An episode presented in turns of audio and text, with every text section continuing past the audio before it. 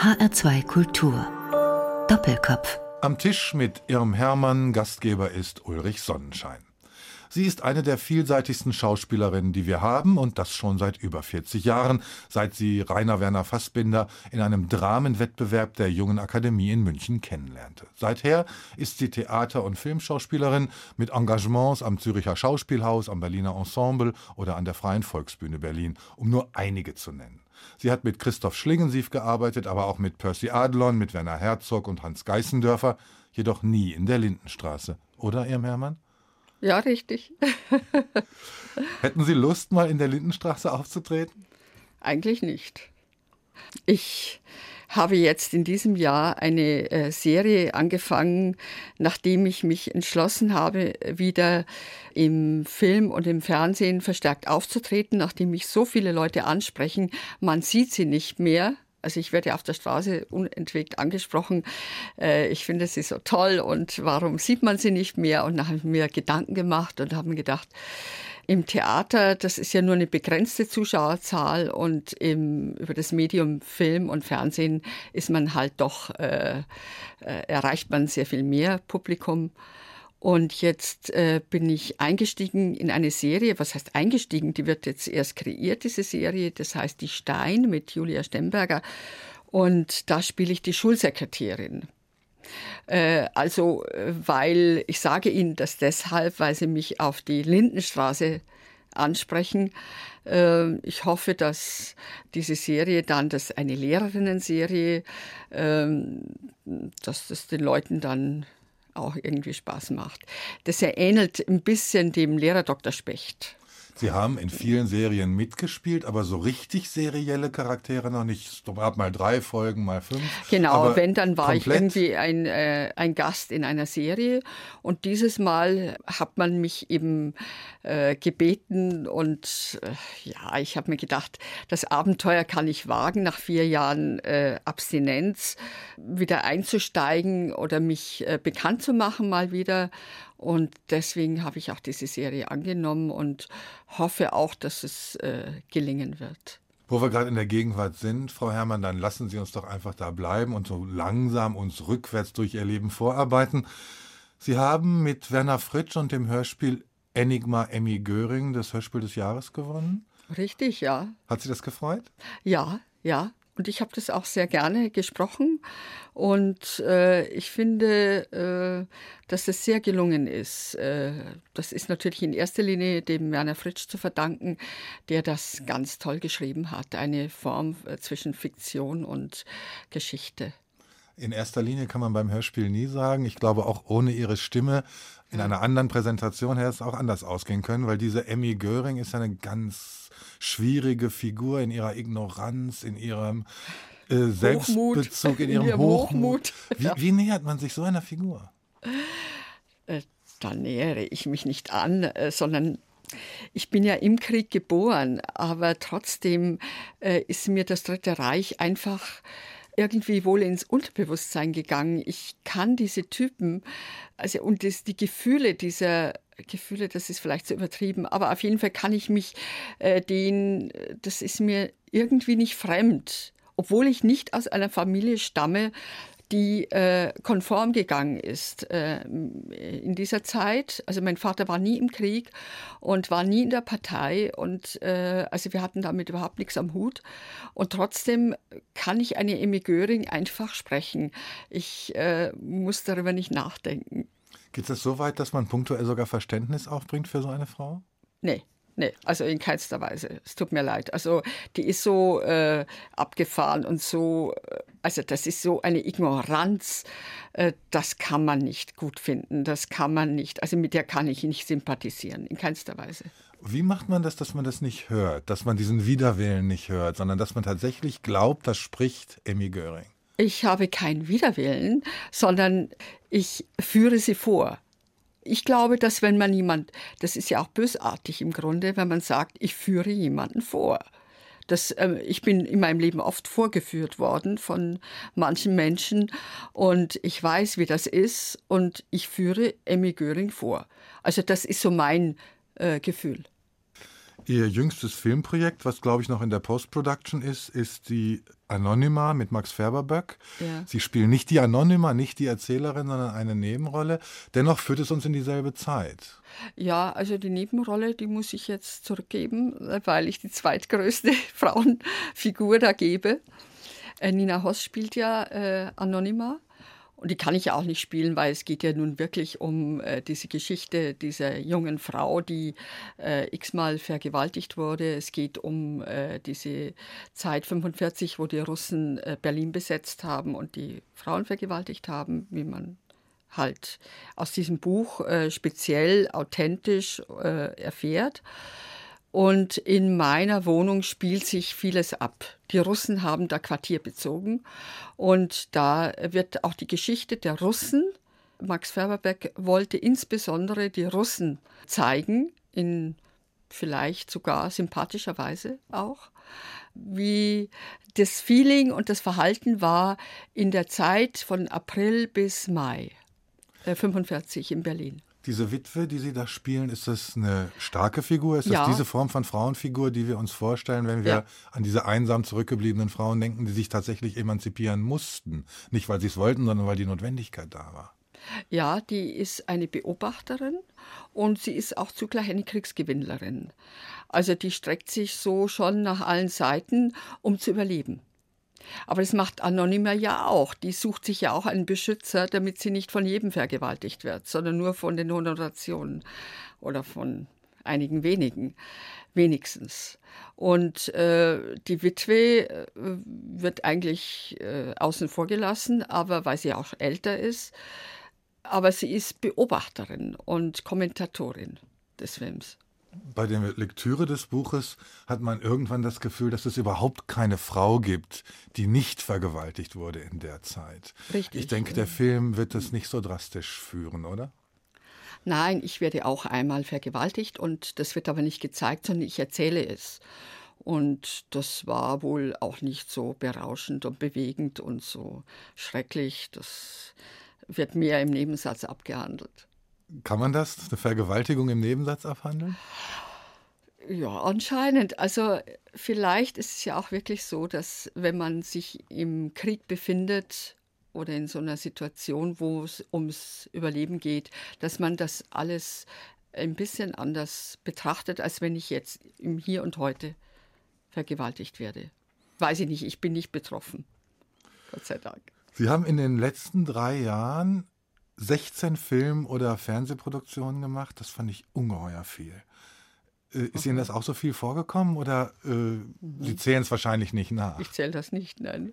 ich bin erstaunt über Ihr Wissen. Äh, ja, ich habe in diesem Jahr besonders viel gemacht. Und auch, ja, das äh, ist so gekommen über mich ich bin da und äh, ja, und man bietet mir Sachen an und dann äh, sage ich hinterher ja oder manchmal sage ich auch nein, je nachdem. Also das Wissen ist jetzt kein Geheimwissen. Es gibt ein Internet und da steht drin Ach. insgesamt 117 Film- und Fernsehrollen, die einzelnen Episoden nicht gezählt und in den letzten drei Jahren eben 16. Wie wählen Sie aus? Welche Projekte haben Ihnen wirklich was bedeutet oder wo haben Sie gesagt, okay, ich habe gerade Zeit, ich kann das machen, kein Problem? Es gibt ja im Grunde genommen, äh, bis auf wenige Ausnahmen, die mir jetzt vielleicht auch nicht, also No-Name-Filme, ähm, aber ansonsten gibt es wirklich ein paar Meilensteine in meinem Leben. Das heißt, ich äh, rechne es mal so, die Leute, die mich darauf ansprechen, also was in ihren Köpfen ist. Und wenn ich jetzt das äh, von der Warte aus betrachte, war es im Grunde Fassbinder, war es, äh, das nächste war Percy Adlon, was nicht von den Leuten her vielleicht, weil das haben nicht so viele gesehen, das war ja auch ein Kammerspiel. Wir kommen darauf zu sprechen, auf diese Ja, das fand ich, ja. also das ist trotzdem einer meiner Lieblingsfilme. Äh, Fünf letzte Tage. Und äh, das war 1982. Und dann war das nächste war Loriot äh, Papa Antiportas, wo es ja ganze äh, Club äh, und Fanclubs gibt, die sich diese Filme von Lorio immer wieder angucken und äh, jedes Wort auswendig können im Film. Wirklich, es gibt es. Ich höre das immer wieder. Und äh, dann noch möchte ich auch noch benennen H.P. Kerkeling mit Willi und die Windsors, wo ich die Queen Elizabeth äh, gegeben habe. Sie bewegen sich ja in diesem Dreieck aus Fernsehen, Film und Bühne. Und das und ist schon ja. Hörspiel auch noch, ja. dann ist es ein Viereck. Äh, das ist nicht einfach, da zu wechseln. Ähm, wie, wie vollziehen Sie diese Wechsel und wo liegt Ihr Herz? Ich glaube nach wie vor, dass der Film, das Kino immer noch meine Passion ist. Also Kino vor der Kamera zu stehen, ist immer wieder spannend und aufregend und zugleich Heimat für mich. Äh, Fernsehen ist halt so das äh, leichtere Format. Also da wird nie, was heißt nie, also es wird nicht so viel abverlangt von einem, wie wenn man einen Kinofilm dreht. Und das Theater äh, ist eine Prüfung für mich. Das ist wirklich eine Prüfung und äh, zugleich auch mehr Befriedigung. Also ich gehe aus einer Vorstellung befriedigter nach Hause als nach einem Drehtag. Sind Sie nicht auch ein bisschen traurig, dass wenn eine Aufführung wirklich gut gelungen ist, dass sie nicht konserviert wurde, dass sie einfach weg ist und dass man es beim nächsten Mal wieder genauso gut machen muss und man nicht so genau weiß, ob man es kann, wo beim Film man weiß, man hat es gut gemacht und es wird für alle Ewigkeit gut sein?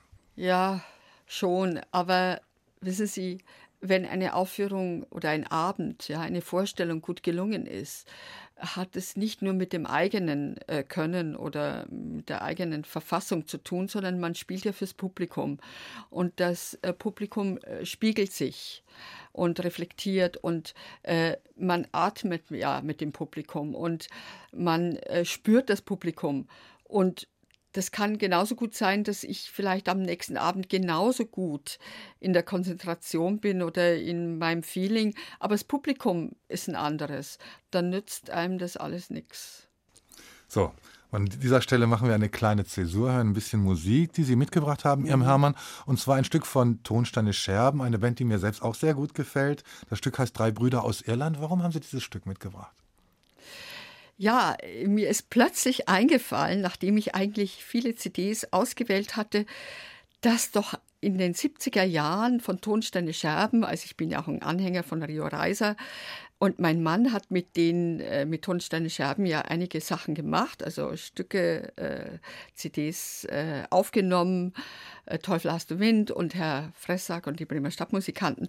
Und dass das eigentlich Ohrwürmer sind in diesen CDs. Also das sind richtige Ohrwürmer, die ich mir so gerne angehört habe und immer wieder gern anhöre.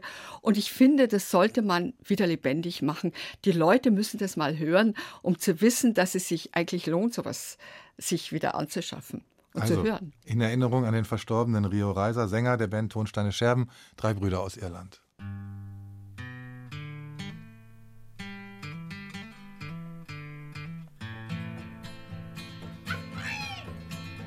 Wir sind drei Brüder aus Irland, heißen Johnny, Jonas und Jim.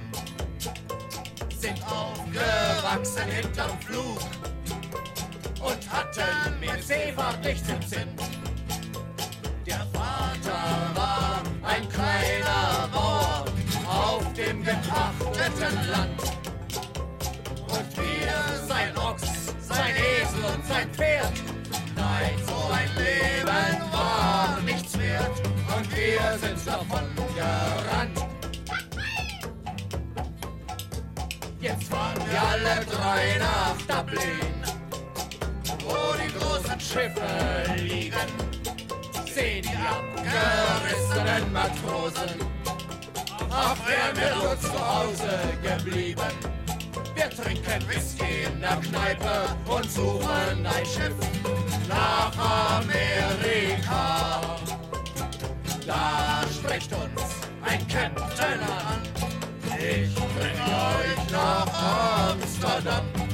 dann geht die Sache schon klar. Jetzt fliegen wir nach Ostindien. Der Johnny, der Jonas und der Jim sind aufgewachsen hinterm Flug und hatten mit Seefahrt nichts im Sinn.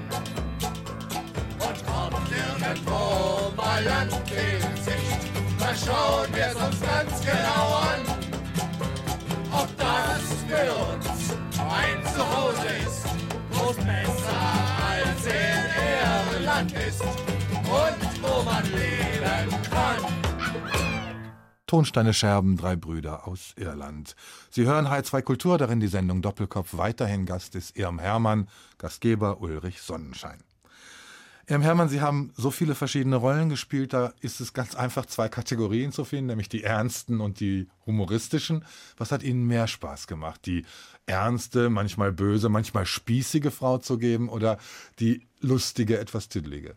Also angefangen habe ich eigentlich mit den spießigen sage ich nicht ernst, sondern mit den relativ kleinbürgerlichen, äh, spießigen Rollen, die mich dann nach einer Weile auch gequält haben, weil ich äh, mich natürlich so identifiziert habe, äh, wo ich dann irgendwann gesagt habe, das bin ich nicht, das will ich nicht sein, ich will es auch nicht mehr spielen. Vor allen Dingen Fassbinder hat mich ja in dieses Korsett erstmal so gezwängt, wobei ich ihm nicht böse sein kann, weil ich auch gar nicht anders denken konnte. Vielleicht war ich auch sehr manipuliert natürlich durch ihn, aber äh, ich hatte nur die Möglichkeit, die er mir bot. Ich konnte gar nicht sagen, ich möchte aber was anderes. Das heißt, das habe ich immer wieder gesagt, aber da hat er nur rumgelacht. Und äh, das kam überhaupt nicht in Frage, sondern ich habe wirklich erstmal die kleinbürgerlichen, spießigen Frauen gespielt. Dass sie dann in gewisser Weise noch unfreiwillig komisch waren, steht auf einem anderen Blatt. Aber das war mir nicht bewusst. Und später dann, äh, als ich mehr Erfahrung hatte und auch mehr Sicherheit gewann, konnte ich die Rollen oder meine Figuren bewusster gestalten. Etwas zumindest, ja. Und natürlich setzt man mich gerne für die äh, komischen Rollen ein, wobei ich jetzt nicht sagen möchte für die komische Nudel oder so äh, oder für die, diese Komödien, wie sie halt so im Fernsehen äh, gezeigt werden. Aber irgendwie habe ich schon immer eine Komik, die einfach da ist, die ich nicht verleugnen kann. Hat vielleicht auch mit meiner Einstellung zum Leben zu tun, weil im Grunde genommen kann man sich doch mit nichts und niemandem identifizieren. Man kann das doch ähm, in meinem Alter auch in gewisser Weise natürlich auch vorführen, äh, was man so äh, erlebt. Also das Leben ist ja viel drastischer, als der Film je sein kann. Kommen wir mal auf unserem Weg durch Ihre Biografie rückwärts äh, in die 90er Jahre. Da haben Sie mit Paradiso sieben Tage, mit sieben Frauen, mit Rudolf Thome zum letzten Mal quasi mit einem Regisseur zusammengearbeitet, der eben aus dieser Aufbruchszeit des deutschen Films kam, aus diesem jungen deutschen Film aus den 60er Jahren. War das auch so ein bisschen ein Abschied von, von einer Zeit oder war das ein Wiedertreffen mit Rudolf Thome? Wie kam das zustande? Den äh, Rudolf Thome äh, kannte ich ja äh, aus der Münchner Zeit mit der Roten Sonne, mit Uschi Obermeier. Und ich weiß, dass Fassbinder damals auch ganz äh, begeistert war von diesem Film und mit Hag Bohm. Und äh, das war ja unsere Welt und er fand es großartig. Dieser Film war wirklich großartig und war auch so eine Art Vorbild und hatte aber nie, äh, wir waren ja im Grunde genommen getrennte Lager. Das war einmal Wim Wenders, Schlöndorf, Herzog, Thome. Jeder hatte sein eigenes Feld, seine eigenen Schauspieler und da war es gar nicht möglich oder es lag gar nicht im Denken, äh, dass ein Fassbinder-Schauspieler jetzt bei Tome oder woanders spielt. Und dass ich dann Tome äh, hat mich ja schon vorher äh, besetzt. Tigerstreifenbaby, Tigerstreifenbaby wartet, auf Tarzan. wartet auf Tarzan. Und die Arbeit mit ihm ist ja so angenehm, das ist so familiär, das ist so nett. Da fühlt man sich wirklich aufgehoben und das ist einfach eine schöne Atmosphäre. Und deswegen macht man das auch sehr gerne. Und ich finde einfach Paradiso ein Glücksfall mit dem Hans Zischler und diesen wunderbaren Frauen, wo jede so eigen ist. Und die Idee mit diesem 60. Geburtstag, was ja so authentisch ist, weil er ja 60 wurde, der Rudolf, finde ich das eine gelungene Sache. Ja, authentisch sind die Filme ja irgendwie alle immer bei, bei Tome. Sie klingen immer absurd. Tigerstreifenbaby wartet auf Tarzan, da stellt man sich sonst was vor, sind aber immer ganz nah an der Wirklichkeit. Es sind eigentlich im Grunde kleine Persönlichkeits- und Milieustudien.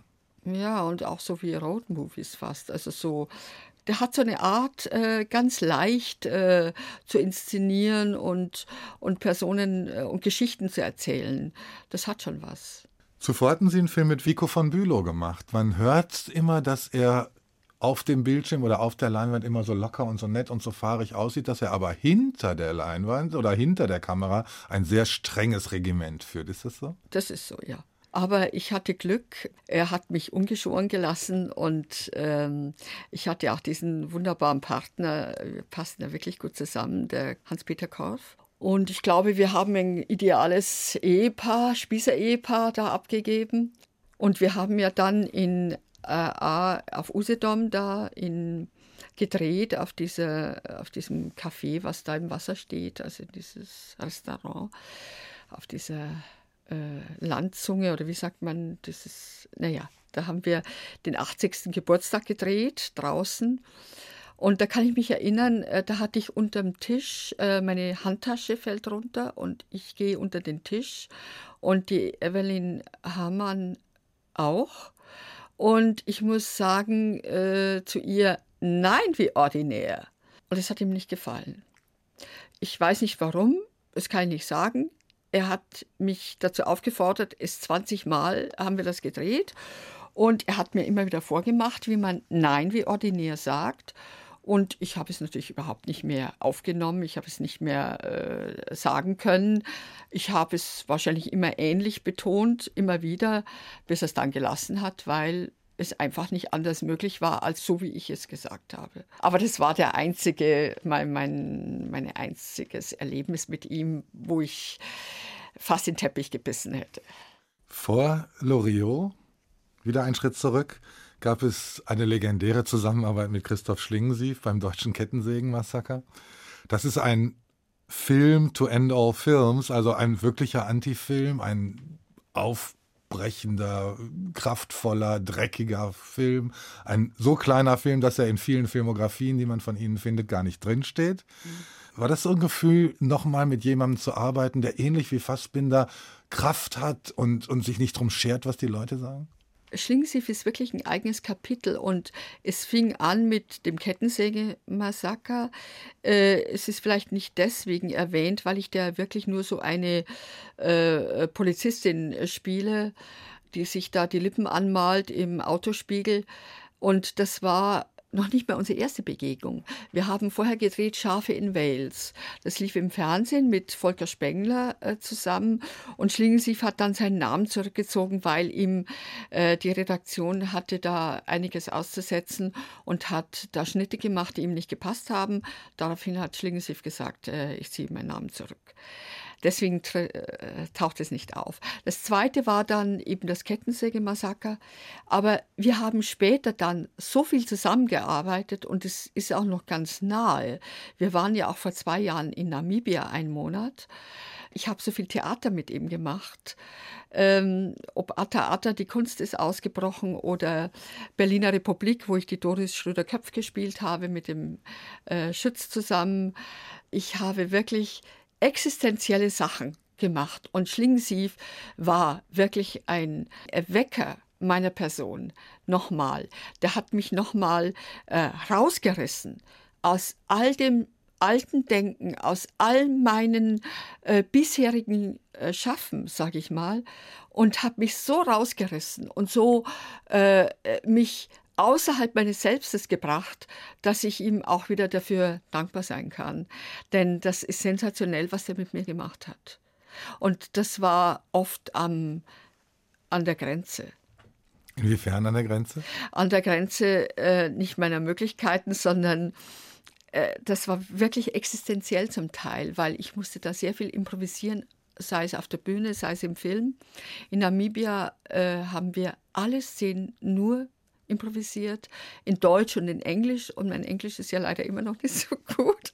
Und das äh, irgendwie rauszustampfen, äh, das war schon hardcore. Und da wusste man nicht, keinen Tag, was wir heute drehen, was wir vielleicht morgen drehen. Äh, wir spielten ja die Familie Wagner. Er hat ja sein Wagner-Erlebnis Parsival aufgearbeitet da. Äh, das war wirklich äh, ein Erlebnis der Sonderklasse. Es, ich fühlte mich damals irgendwie auch wie in einem Ghetto. Also für mich war Lüderitz nichts anderes, als wenn wir vielleicht in Ostkreuz Berlin gedreht hätten. Kommen wir mal zu einer wirklich wichtigen Rolle, die Sie gespielt haben, eine Hauptrolle, äh, die der Else Gebel in Percy Adlons Fünf letzte Tage. Fünf letzte Tage ist quasi der Vorläufer von Sophie Scholl die letzten Tage. Wie haben Sie sich gefühlt, als dieser Film vor wenigen Jahren in Berlin bei der Berlinale so erfolgreich war, in die ganze Welt verkauft wurde, der letztendlich weniger macht, als Percy Adlon 1982 bereits gemacht hatte? Ich habe das leider nicht gesehen oder vielleicht habe ich es auch nicht sehen wollen, das kann schon sein. Aber dieser Film von Percy Adlon 82, das ist ja ein Kammerspiel und äh, war ja eigentlich vom Bayerischen Rundfunk produziert fürs Fernsehen ursprünglich, aber Percy Adlon hat ja dann doch einen Kinofilm draus gemacht. Äh, der braucht keinen Vergleich zu scheuen. Denn auch die Weiße Rose von Michael Verhöfen, der wurde ja vorher gedreht äh, bevor wir fünf letzte Tage gedreht haben. Und im Anschluss daran hat ja Percy Adlon wirklich dieses Abenteuer gewagt, fünf letzte Tage zu drehen, auch mit Lena Stolze, die ja auch schon in der Weißen Rose äh, die, ähm, die gleiche Rolle gespielt hat. Das war ja eigentlich wirklich ein Abenteuer, kann man sagen. Ich finde den Film absolut zeitlos, dieser Schrecken, dieses Grauen, diese junge Sophie Scholl, das bewegt einen zutiefst menschlich. Percy Adlon hat ja im Grunde sowas gemacht wie eine Fortsetzung von der Weißen Rose. Er hat nämlich da angefangen, wo Verhöfen aufhört. Er hat mit der Haft. Das mhm. macht äh, Sophie Scholl die letzten Tage mit Julia Jentsch ja auch. Nur gab es eben neue Untersuchungsprotokolle, die Percy Adler noch gar nicht haben konnte. Dennoch war diese Sichtweise, also diese beiden Frauen miteinander zu konfrontieren und zu sagen, hier habe ich die Möglichkeit der Außensicht auf eine Sophie Scholl, indem ich diese Else Gebel in den Mittelpunkt rücke und kann rausfinden, was diese Figur bewegt. Das war, glaube ich, die Leistung von Percy Adler. Ja, das kann sein. Er hat ja die ist ja im Grunde genommen auch eine Kommentatorin, Else Gebel, dieser Zeit. Und diese, sie war ja Mithäftling und war ja nun kein Spitzel. Hätte ja auch ein Spitzel sein können, war sie ja nicht. Sie war ja auch inhaftiert wegen äh, gewisser äh, Widerstandsvorgänge, äh, die sie vielleicht auch Flugzettel verteilt hat oder, oder sowas. Und äh, ich finde halt in diesem Film jede Figur, die da drin vorkommt, ob das der Staatsanwalt ist oder jede Bürokraft so genau getroffen und so genau inszeniert, wie man das heute kaum noch sieht. Kommen wir doch zu einem anderen Film, Ediths Tagebuch. Patricia Highsmith in den 60er Jahren in Deutschland, Hans W. Geißendörfer. Es war schon ein bisschen anders als bei Frau Highsmith. Es war tatsächlich ja personifiziert auf den Regisseur hin und vielleicht aber auch auf ihr Leben hin. Es war ja im Grunde äh, die Situation einer Generation, einer 68er Generation, die mit ihrem Ankommen in der Gegenwart Probleme hat. Äh, das hat ja nun die, Angeli äh, die Frau Winkler gespielt. Und es war ja so ein Psychodrama. Und ich finde, also meine Figur ist da ja auch äh, relativ spießig und äh, ich weiß es nicht. Ich äh, habe mit dem Geißendörfer verschiedene Sachen gemacht und ich mochte ihn einfach gerne und äh, wir haben uns sehr gut verstanden.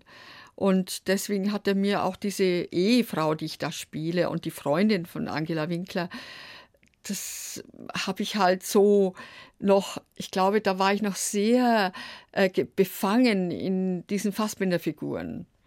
Sie waren ja auch deswegen besetzt worden wahrscheinlich. wahrscheinlich das ist derselbe ja. Typ. Ja, ja, genau. Da war ich noch sehr befangen, versuchte aber schon zu dem Zeitpunkt schöner zu sein oder offener zu sein oder etwas freier. Aber äh, das äh, steckt für mich noch, also wenn Sie mich, äh, meine Rolle, wenn Sie ansprechen, noch auf halbem Wege. Da befinde ich mich noch in der Entwicklung. Und ebenso im Zauberberg wahrscheinlich. Im Zauberberg auch. Weil das ja. kann man ja einen Schritt aus dem einen Film in den anderen, ja. kann, man, kann man quasi nachvollziehen. Ja. Wobei ich das sehr gerne gemacht habe, den Zauberberg. Aber äh, das ist natürlich fatal, weil äh, als wir die Kostüme probiert haben für Zauberberg und die waren wirklich sehr, sehr schön für mich. Äh, nach drei Monaten, also es war drei Monate vor Drehbeginn, wo wir so diese Kostümproben und Besprechungen hatten und nach drei Monaten hat sich herausgestellt, dass ich schwanger bin und wir haben neun Monate gedreht und ich habe bis zum achten Monat hochschwanger dann noch gedreht, auch in der Schweiz und die Kostüme mussten äh, gleich von vornherein ziemlich verändert werden. Sie fielen dann strenger aus und zuerst musste ich also mit Kissen äh, unterm Bauch spielen, damit es nicht dann so äh, eklatant äh, äh, wirkt für den Zuschauer. Also ich war dann einfach völliger von vornherein. Und eine alte Jungfer zu spielen, die eigentlich äh, schwanger ist, das hat schon was. Da muss man aufpassen, dass man das Lachen sich noch verkneift. ja, ja. Einen Film würde ich gerne noch ansprechen, bevor wir noch mal eine kleine Pause machen, und zwar den Wojciech von Werner Herzog. Das war wahrscheinlich, war das eine erste Begegnung mit Klaus Kinski und dann auch eine mhm. Begegnung natürlich mit Eva Mattes, die hinterher als Fassbinder auf der Leinwand zu sehen war, ein Mann wie Eva. Ähm, hatten Sie da noch äh, einen Fuß in dieser Fassbinderwelt und kamen mit Werner Herzog und Klaus Kinski zusammen? Äh, der äh, Werner Herzog hatte mich angerufen und ich hatte da äh, ein, ein Sohn, der noch nicht zwei Jahre alt war. Und ich lebte am Chiemsee auf dem Lande und hatte mir vorgenommen, die ersten drei Jahre nicht zu arbeiten, um nur für meinen Sohn da zu sein. Und äh, dann hat aber der Werner Herzog mich überredet und hat gesagt, das sind ja nur so, ist ja nur eine ganz kurze Zeit, die wir in der Nähe von Prag drehen. Und die äh, Eva Mattes war mir natürlich im Begriff und die mochte ich immer sehr gerne, schon von der Petra von Kant, wo sie ja die Tochter spielt. Damals war die 15. Und ich war ja immer ein Fan von Eva Mattes. Und äh, ja, und für mich war es letztlich danach ein Ausflug, ein Mutterschaftsurlaub, könnte man sagen. Und ich habe das natürlich sehr genossen und erinnere mich einfach zu gerne an äh, den Kinski, der so großartig war, äh, in, auch privat. Es fand also eine äh, kleine Feier statt und ich kann mich noch erinnern, dass er im weißen Dinnerjacket äh, am Abend dabei war, äh, aber nichts drunter anhatte. Also er war äh, mit bloß großer Brust unter dem weißen Dinnerjacket und war aber ein so normaler, freundlicher Mensch, so unaufwendig und so natürlich. Also ganz im Gegensatz zu den ganzen Gerüchten und zu den ganzen äh, Pressemeldungen, die man sonst so hörte über ihn. Er hatte einen Wohnwagen. Er wohnte nicht im Hotel. Die Hotels waren ja eh so schrecklich damals da, lange vor der Wende. Das war ja fürchterlich war das. Er hatte also einen Wohnwagen in einem Park und äh, lebte vegetarisch, genau wie ich schon zu der Zeit. Und hat, hatte alle Produkte aus dem Reformhaus mitgebracht, also Holo, Müsli und so, wie das alles hieß. Und hat dann mir abgegeben, weil ich da schier verhungert wäre. Da gab es nämlich nur Salzkartoffeln und Gulasch und sowas. Und äh, das war ja nicht mehr meine Sache. Und da hat er schön mit mir geteilt, das weiß ich noch. Und er war einfach so freundlich und dieser Werner Herzog war freundlich und die Eva. Das war wirklich ein schöner Ausflug. Das hört sich ja jetzt paradiesisch an, wenn man sich erinnert an den Film, den Werner Herzog hinterher gemacht hat, Mein liebster Feind, wo er zeigt, wie hart Kinski mit ihm umgehen konnte. Da gibt es wohl ein Erlebnis, dass er ihn drei Kilometer durch die Wüste getragen hat, weil er sonst vom Set abgereist wäre. Also äh, tatsächlich große Auseinandersetzung. Das war zu der mhm. Zeit von Wojciech noch nicht. Nein, nein, da haben sie sich äh, wirklich gut verstanden. Äh, es war ja auch bei den Dreharbeiten sehr harmonisch. Gut, Ihrem Hermann, kommen wir noch mal zu den Scherben, zu Tonsteine Scherben. Mhm. Ein Stück haben Sie uns noch mitgebracht. Es riecht so gut. Wir hören erst mal und reden dann drüber. Ja. Und jetzt machen wir noch Musik dazu. Ja. Jawohl, jawohl. Ja.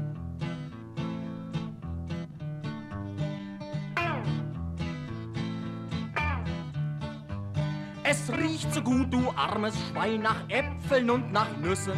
Es riecht aus Fressacks Scheune nach Birnen und nach Kürbissen. Es riecht so gut nach deiner Ernte, du hast sie reingefahren. Susi Sau, dein Feld ist jetzt leer und leer dein Früchtewagen.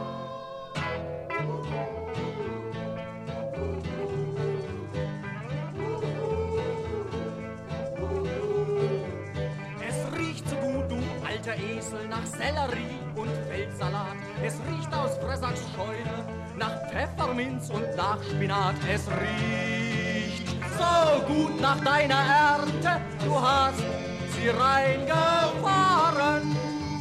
Franz Esel, dein Feld ist leer und leer dein Früchtewagen.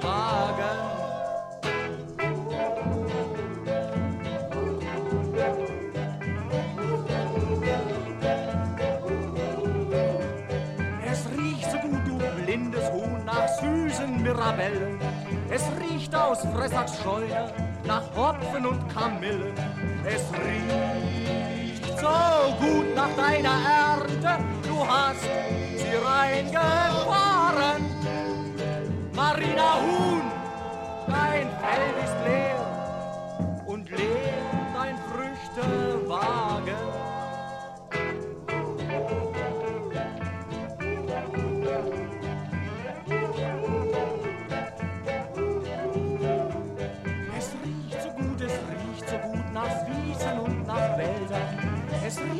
Fressachs Scheune, der Reichtum unserer Felder. Es riecht so gut nach unserer Ernte, er hat sie uns gestohlen. Wir brechen Fressachs Scheune auf und werden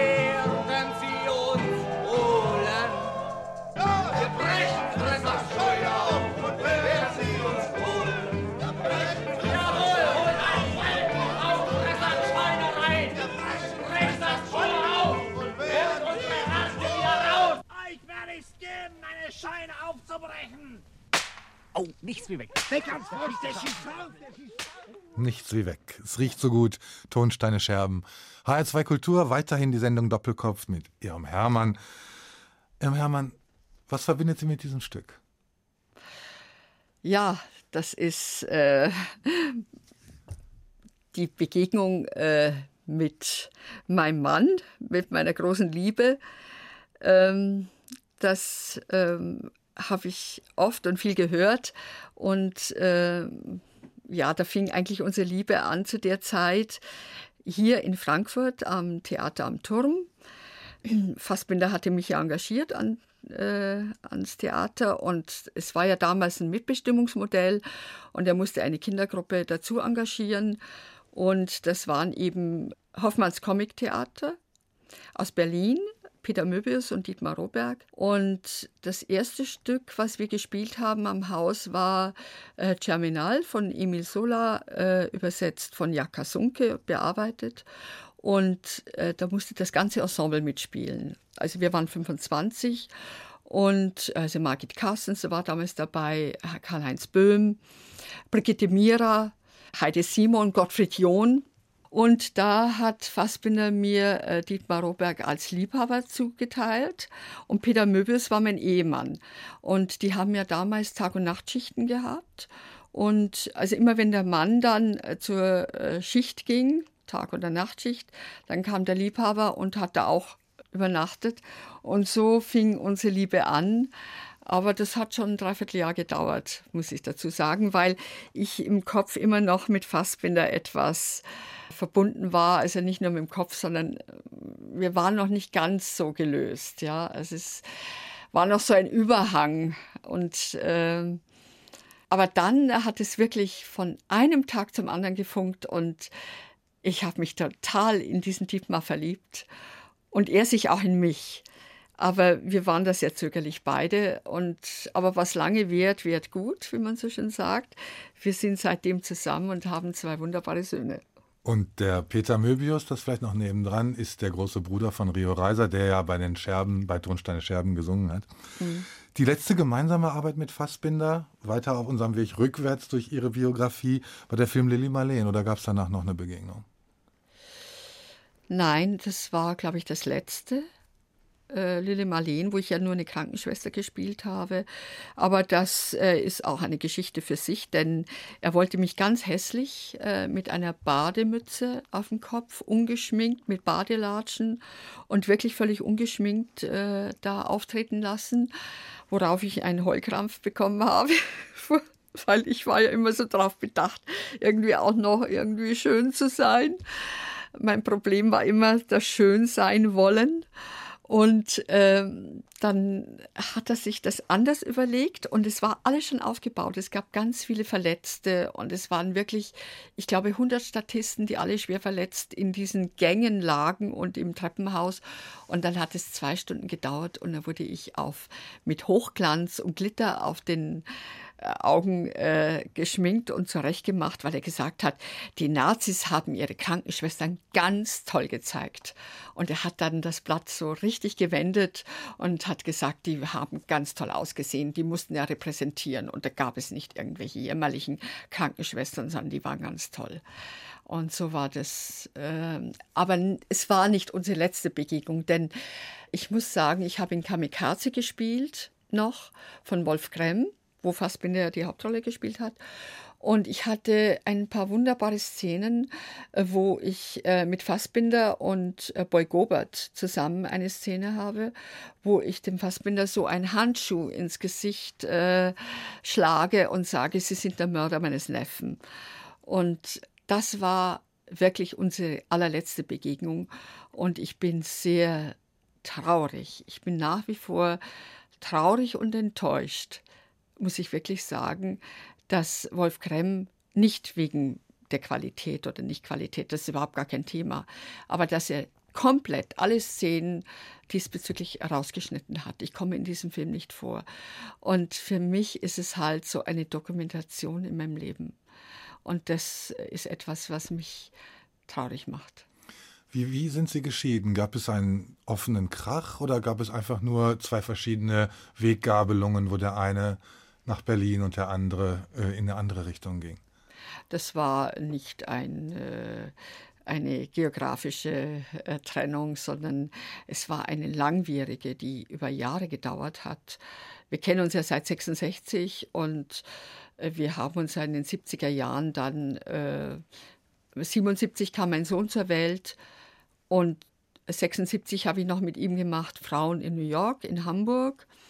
Und da wurde ich im Anschluss schwanger. Und 77 kam dann mein erster Sohn zur Welt, der Franz.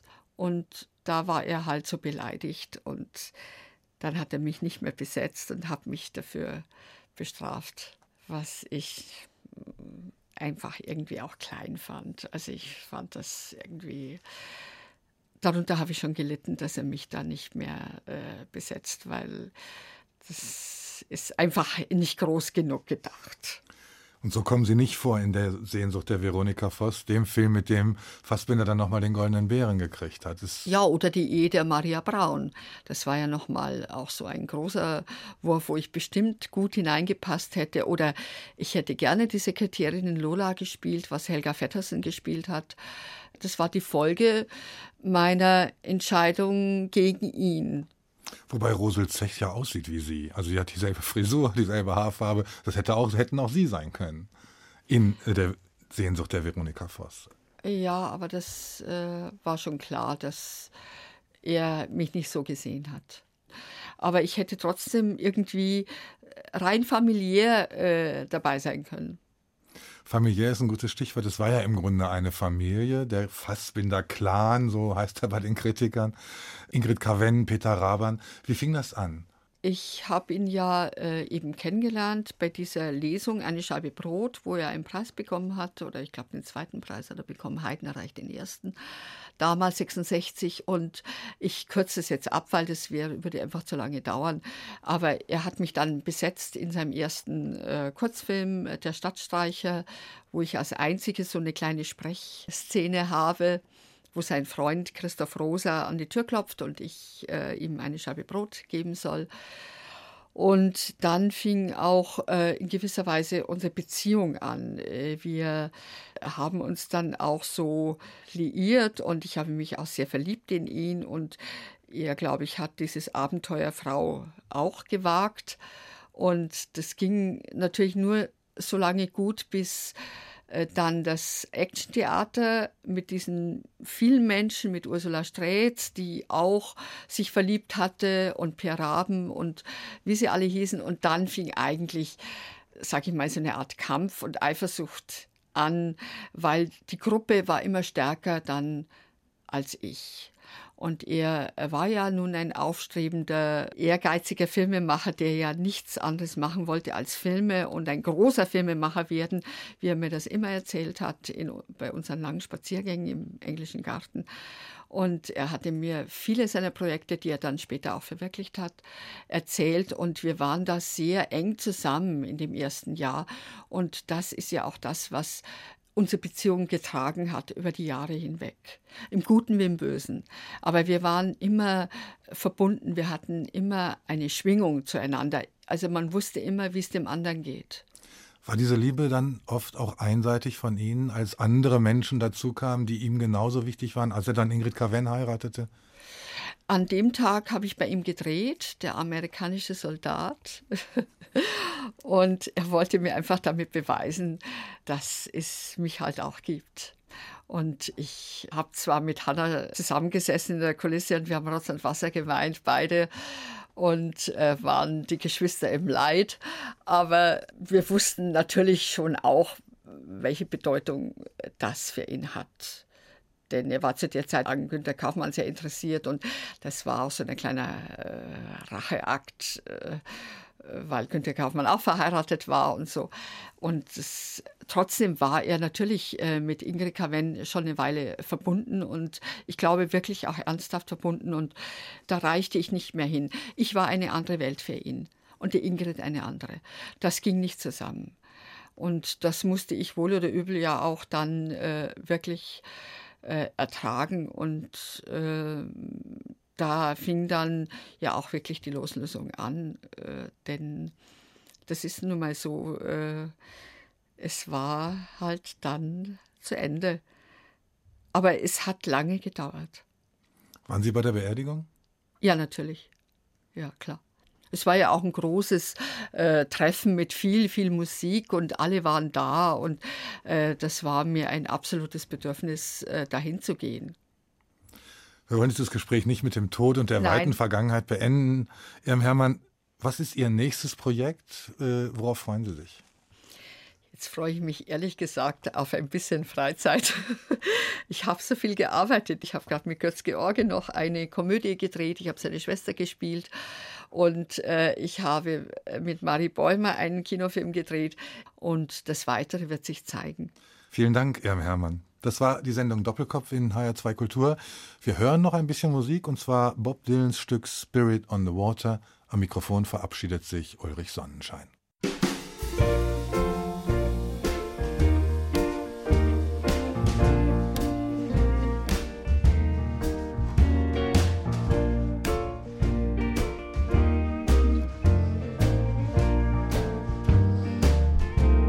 Spirit on the water,